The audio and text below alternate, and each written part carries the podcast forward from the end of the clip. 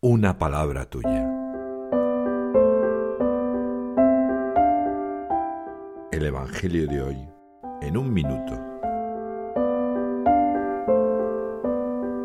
Juan en el capítulo 16 del 16 al 20 narra el momento en que Jesús advierte a sus discípulos, Dentro de poco ya no me veréis, pero dentro de otro poco me volveréis a ver.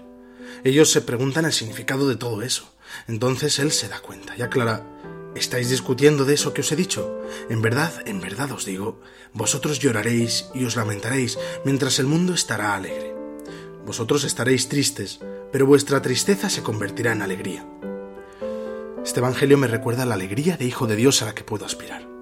Ahora que no veo a Jesús físicamente, que no busque parecidos. La hostia no se le parece, pero es. Pido esperanza al Señor. Dice Pablo que en Él vivimos, nos movemos y existimos. Yo noto la presencia de Dios.